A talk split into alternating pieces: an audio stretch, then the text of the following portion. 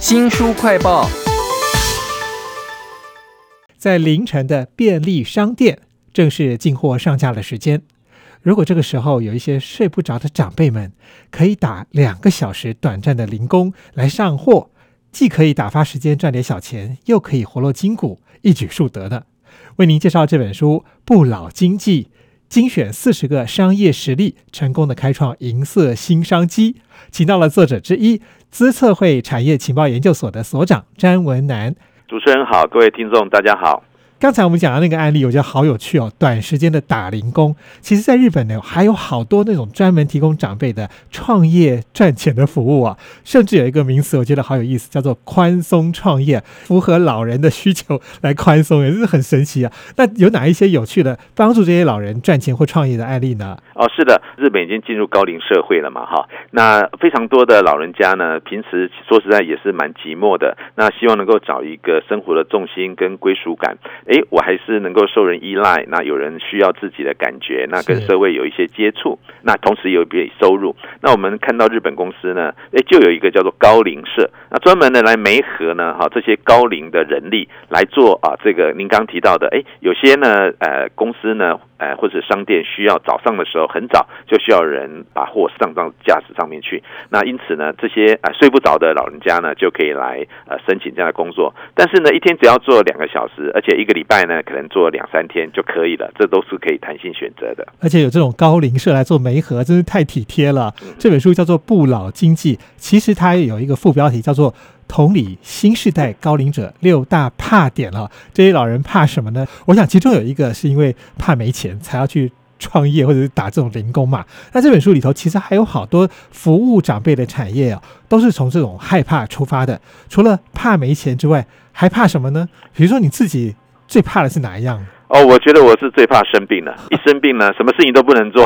除了怕生病之外，还有什么样老人会怕的东西呢？哎，是，哎，我们刚刚提到说，老人，哎，除了怕没钱、怕生病之外，还有就是怕无聊，哎，孤单寂寞，因为很多老人家都已经变成独居老人了嘛，哈。那另外就是怕尴尬。比如说，他要去参加活动，大部分都年轻人，或者是男生要去参加一个这个厨艺班，啊，结果都是女生，或者是这都很觉得很麻烦。那另外一个就是说，怕无能为力。比如说，我要登山，可是呢又走不动，最后呢是怕死后不安，就这样的六怕。哇，这六怕里头，我最怕的是无聊哈。所以我看到这本书里头讲到日本有那种专门帮年长族群代办留学的顾问哦，很心动哎。我想应该还有很多可以让长辈不无聊的服务吧？哦，是的，是的，呃，老人家还有。很多很多空闲的时间，那很多人是想弥补呃过去呢嗯失学的一个情况，或者是说他希望能够学习一些呃不管是新的文化啦，或者是新的技艺啦哈。所以刚讲除了留学，还有呢学新东西，像有学那个山西的呃产品。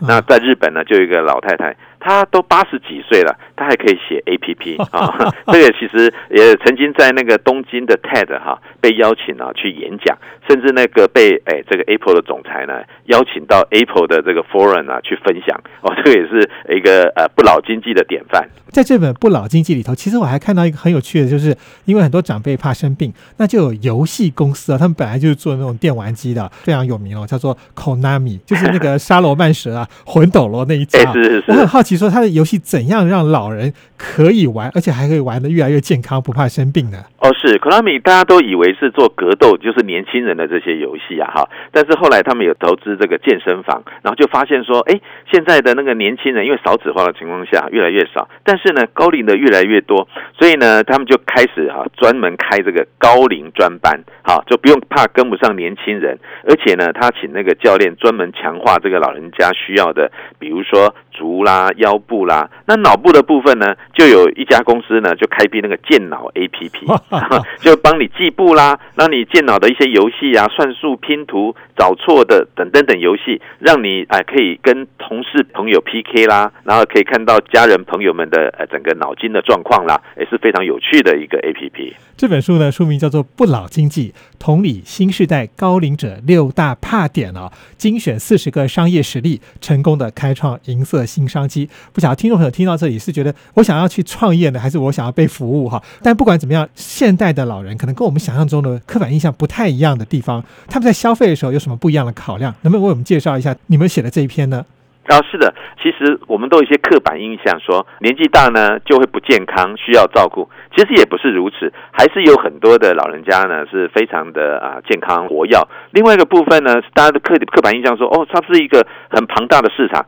事实上，它是很庞大，但是呢，它是很区隔化的。有些人是独居。那有些呢是跟孙子在一起，那不同的市场区隔呢，你应该更去啊掌握它的这个啊面貌，然后呢掌握它的需要，那这时候呢再根据他们的需求来推展这个产品跟服务呢，哎就会啊很棒啊。再来就是高龄者，大家以为说哦他一定累积了很多资资产，其实也不尽然。那我们知道说有些人呢，又怕怕没钱嘛哈，所以呢用钱就会比较小心。那这时候呢，我们应该怎么样来呃让他觉得说他花钱花的很值得？这也是在我们做这样的生。生意的时候呢，需要去考量的。其实我觉得这篇分析的非常好，哎，有时候他完全是为了孙子在消费，那你就要把他这个整个市场定位要搞清楚。在这本书里头，其实还有讲到很多新发明的体贴的小科技哈，例如说很多老先生就喜欢开车，不管是出了什么事，他还是要开，所以日本就有一个 A P P 专门协助直接掌控你所有这个汽车里面的那种监测的数据，让长辈开车的时候更安全，家人更放心了。